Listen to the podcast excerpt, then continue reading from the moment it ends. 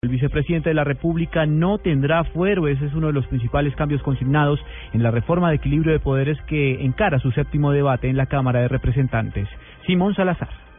En las últimas horas fue radicada la ponencia para el séptimo debate de la reforma de equilibrio de poderes que se llevará a cabo en la Comisión Primera de la Cámara de Representantes la próxima semana. Entre las principales modificaciones está la eliminación del fuero para el vicepresidente que había sido aprobado en la plenaria del Senado durante su sexto debate. También se elimina la polémica condición de aforados del procurador, del defensor y del contralor. Por otro lado, se mantienen en este proyecto los artículos principales como la eliminación de la reelección presidencial y de los altos funcionarios, además de la eliminación del Consejo Superior de la Judicatura. Importante destacar que para la ponencia de este séptimo debate se saca de la sala del gobierno judicial al ministro de Justicia, tal y como lo había sugerido la rama judicial. El proyecto comenzará su discusión en la Comisión Primera de la Cámara el próximo martes.